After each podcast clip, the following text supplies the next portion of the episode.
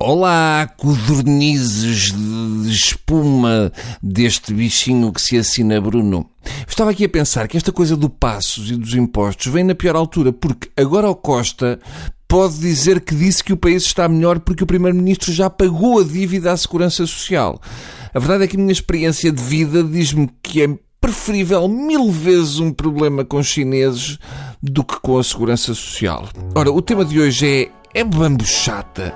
Não sei se vocês viram a prestação de Alzheimer Bava na audição no Parlamento por causa do BES. Eu espero que não tenham perdido essa prestação extraordinária de humor e falta de vergonha. Zeinal Bava não se lembra quem decidiu investir 500 milhões em dívida da ESI, não lia nada, não sabia de nada e já nem sequer sabe falar português sem sotaque. Ainda vão dizer que Zeinal não era um malandro antes de ir para o Brasil. A forma como Zeinal respondeu aos deputados resolveu dois mistérios. O mistério da destruição da PT e sabemos agora que era Zeinal Bava quem tratava da segurança social de Passos Coelho.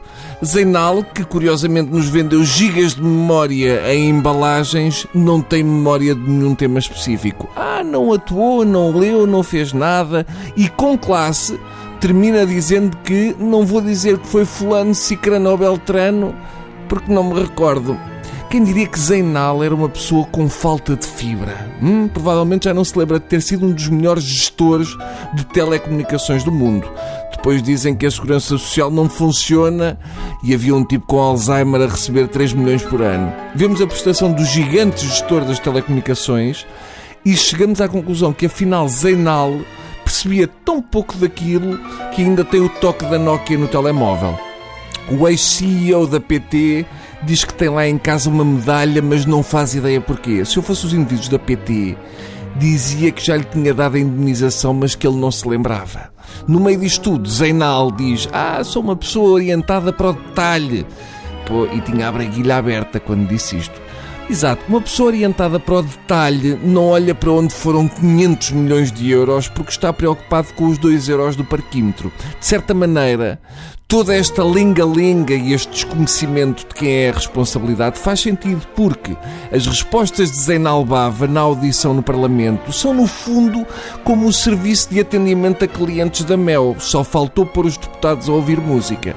Uma pessoa olha para estas comissões de inquérito no Parlamento e chega à conclusão que o melhor é acabar já com a cena dos exames aos professores e aos alunos. Portanto, vejam que o Zena Bava ganha 3 milhões ao ano para não saber nada. Já sabem, crianças, se lhe perguntarem quem escreveu os Lusíadas, a resposta de sucesso é: Eu não tive conhecimento disso. Eu não assinei nada. Está bem? Até coisa.